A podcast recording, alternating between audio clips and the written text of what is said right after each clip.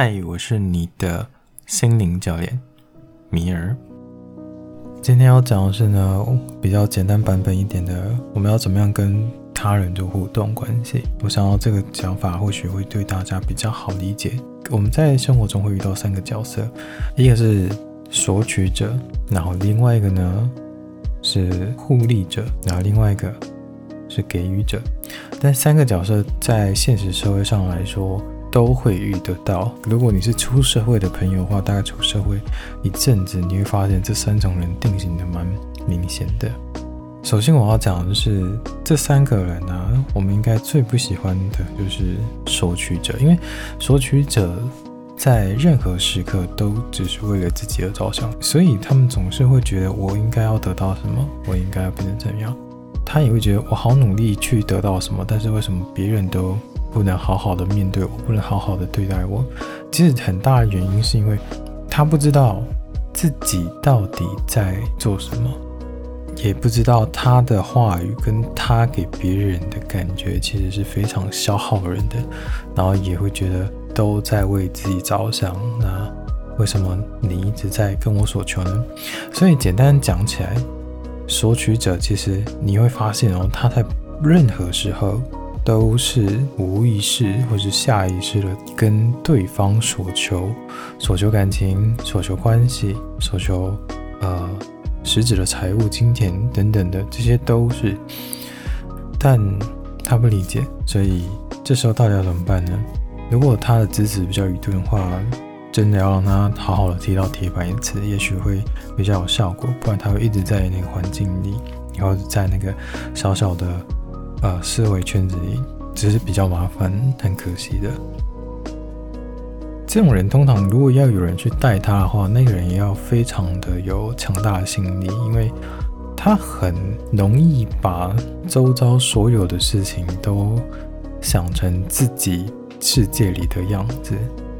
更危险是，他的世界长什么样子，他的思想是什么样子，他自己其实也不知道。所以这是一个非常混乱加混乱的状态，你你就可以想象一个非常混乱的圈子里面的核心又是非常混乱的，而核心那么混乱，它的世界诞生出来就是你不知道在做什么。大部分人都不是很喜欢，相当然的就是我们其实也因为意识到这件事情，所以在当代这个时代，我们是个索取者的角色。会相对。减少一点点，但不能讲没有。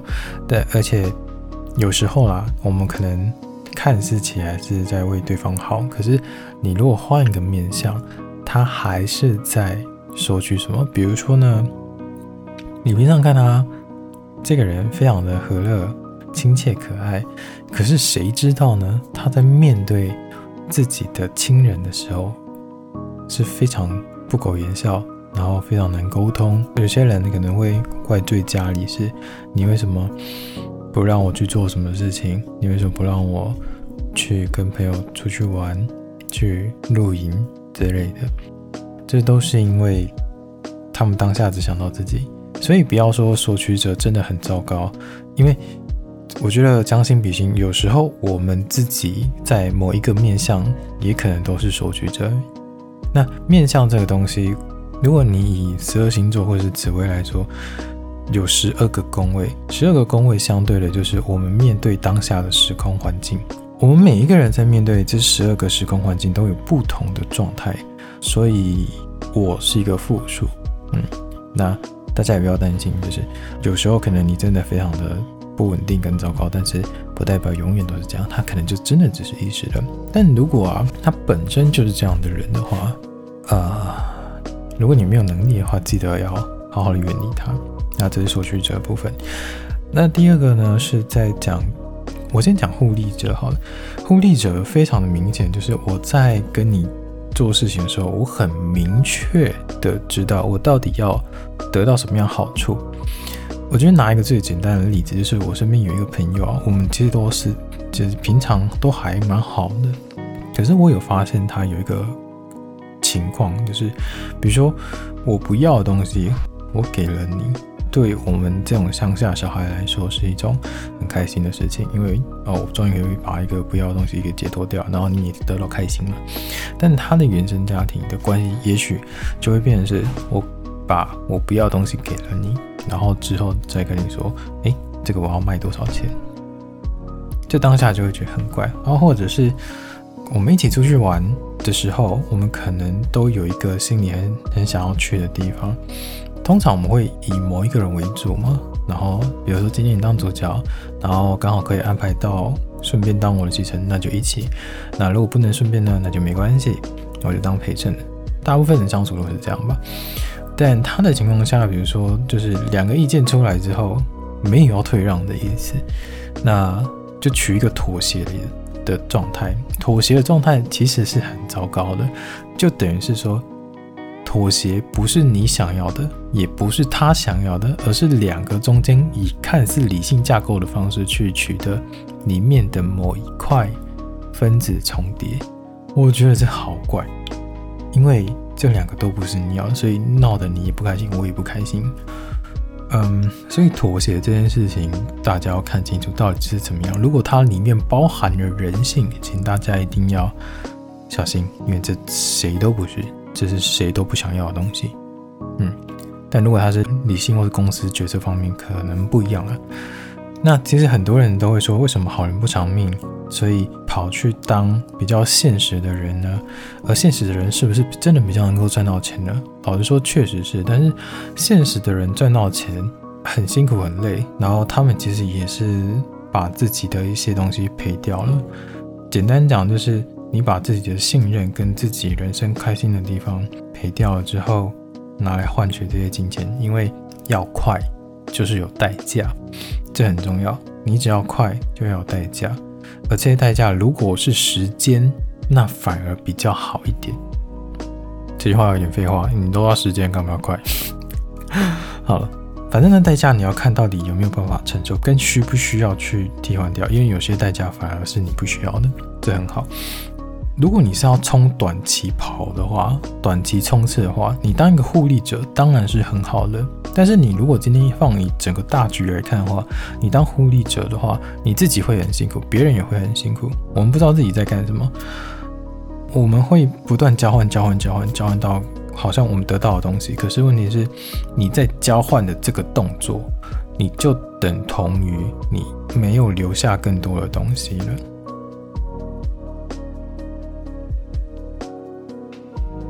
那再来呢？我们来讲给予者。给予者，大家好像听起来都觉得这在我们现代生活中好像是一个很棒很棒的东西。就是给予就是一个好人，有福分这样。嗯，但不尽然，因为你要看你的给予是什么给予。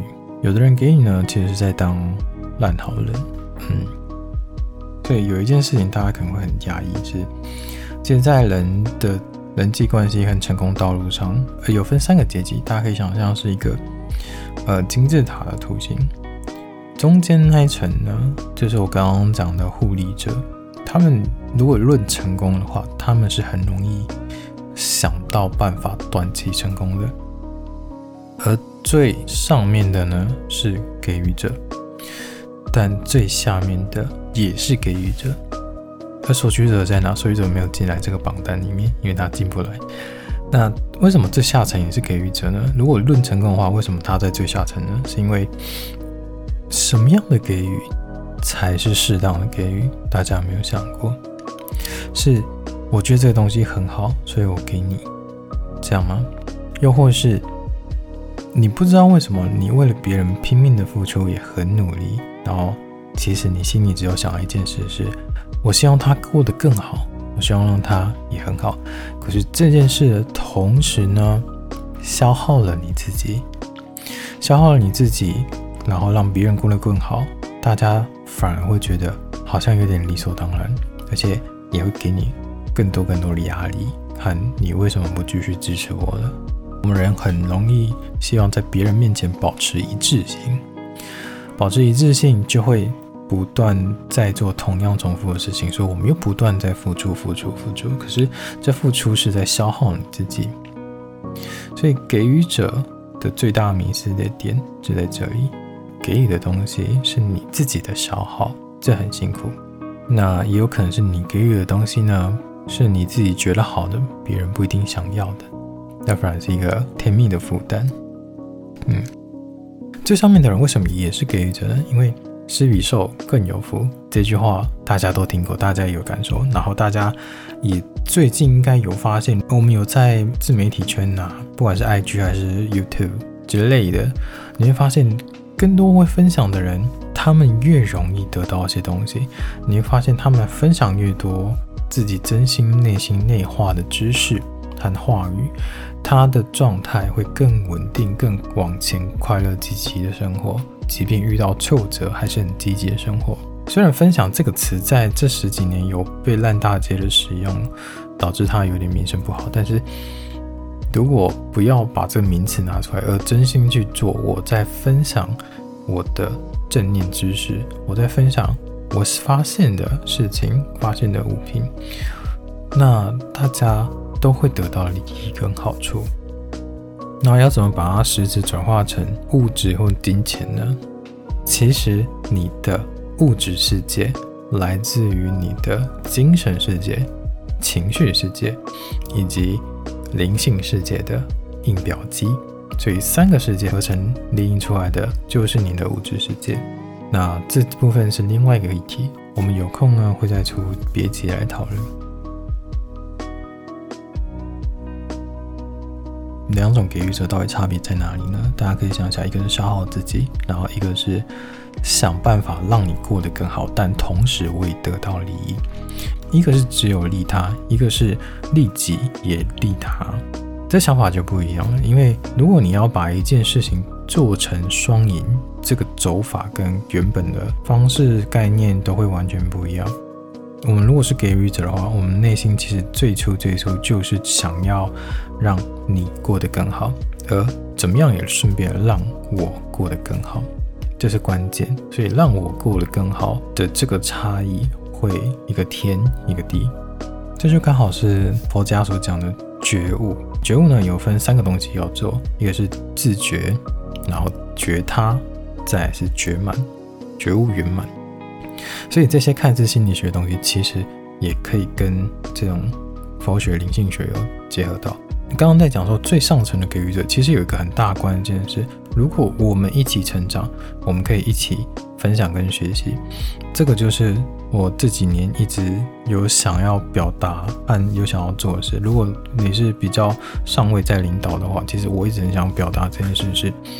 每一个人都有他很厉害的能力，每一个人都有他属于他的位置，而你如果今天有能力把他放在适合的位置上，他就有办法发挥这个空间跟舞台和他所专长的事情，而这件事情也会来帮助到你，他开心，你自己也会有受益，而你如果能帮助更多人达成这件事情，你自己也有办法让。自己想做的事情也发光发热，那所有的齿轮不就开始动作了吗？因为我看到目前最多的情况就是一个人疯狂的带头，然后他需要找人帮忙，然后就找了好多好多人来帮忙，甚至运用了社群的力量，那也开始操作社群的力量。但有一个蛮奇怪的关键点是。到底为什么到最后他好不容易在这么茫茫人海中遇到一个人可以帮助到他？这几率其实有点有点可怜，知道吗？但其实有能力的人远远不止这些，所以有点可惜。因为其实你是在找寻一个东西，找寻一个人，而这个人到底是不是对的，是你要不断审核去验验证跟过关的。可是回过头来想，我们要的是整件事情的。状态跟走向是更好的方式，而不是你刻意完全自己掌控。如果你发现有的人他的能力比较特别，然后你看到好多好多人都是这样的时候，我们要想办法，不是我要把现在这个项目分给他做，他到底适不适合，而是你要把这群人聚集起来，然后产生出一个新的世界跟计划。然后能力在之间之中才能彼此学习跟成长。你只要给予一个大的方向，他们就可以互相碰撞出更多东西。这个就是共创的概念。那实际情况到底会变怎么样呢？这个概念大家可以去看林宥嘉的 idol 演唱会，他当初找来很多各个领域不同的人，但是他们不是属于在业界有名的人，而是在各个独特领域特别有想法和有名的艺术家。所以他那一场演唱会的呈现方式非常非常独特跟特别，你会感觉来到一个非常艺术的空间的感觉。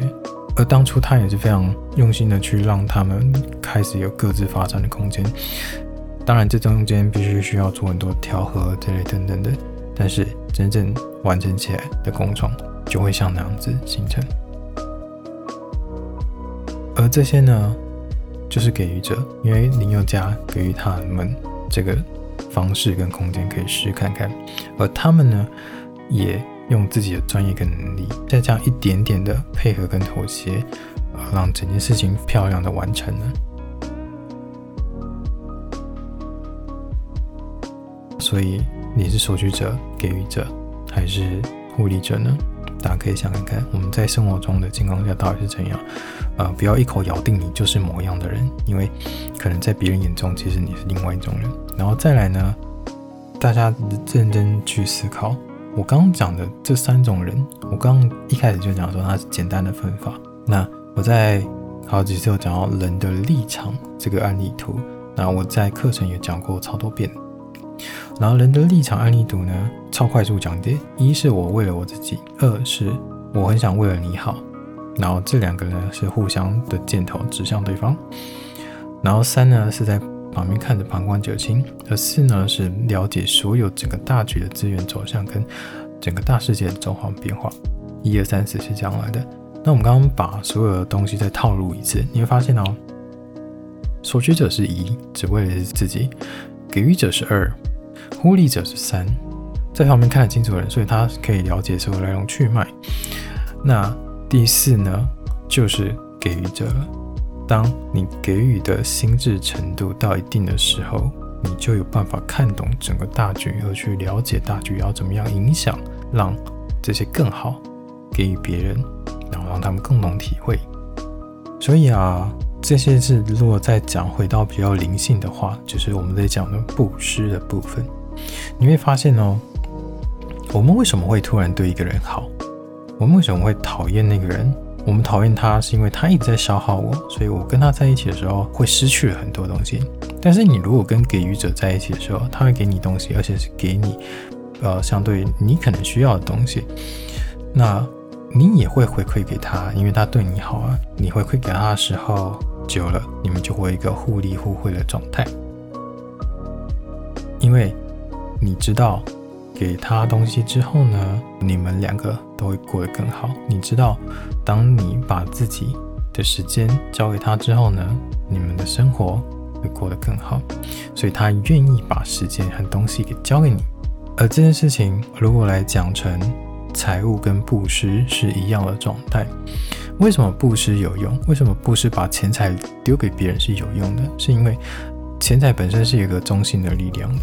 而当你当成一个给予者的时候，有的人也跟你一样发现说：“哎，原来我们一起给予这些金钱，可以让别人过得更好，可以让别人也得到更好的世界跟空间喘息的时候，有人接受了。而这个时候，这些事情跟这些钱，甚至是你们所所谓说的什么呃宇宙指引等等的，他就会发现说，不是我钱要给谁，而是。”我钱如果把它集中在某一个人身上，它会发生更大的作用，它会做出更好的事情给大家。所以给予者跟布施是有相关性的。为什么布施是有原因的？是因为大家知道，如果把钱都给你的话呢，你可以做一个很好分配跟运用，然后来造福大家，是这样的意思。为什么有些有资金和投资人最后会变成天使投资人呢？是因为我知道自己有钱，但是我能力跟我的人脉卡到一个阶段，我需要一个新的突破。当我发现一个小伙子他非常有想法、非常有力量的时候，我把钱给他，因为我知道如果我把钱给他，他有办法让这一切有不一样的世界跟运转，因为他把钱有额外的分配跟运用，而不是把钱说哦，我要存起来去买一些什么什么东西。你会发现，其实，在心理方面、灵性方面，甚至在这些研究报告方面，其实都是说得通的。嗯，那既然这样，我们知道自己要做什么了吗？每个人选择都有每个人的自由，所以我不会要求你当什么样的人，但是。你只要过得心安、自在、舒适，然后也不要影响他人，我觉得这样就很好了。那我是你们的心灵教练米尔，下次见喽。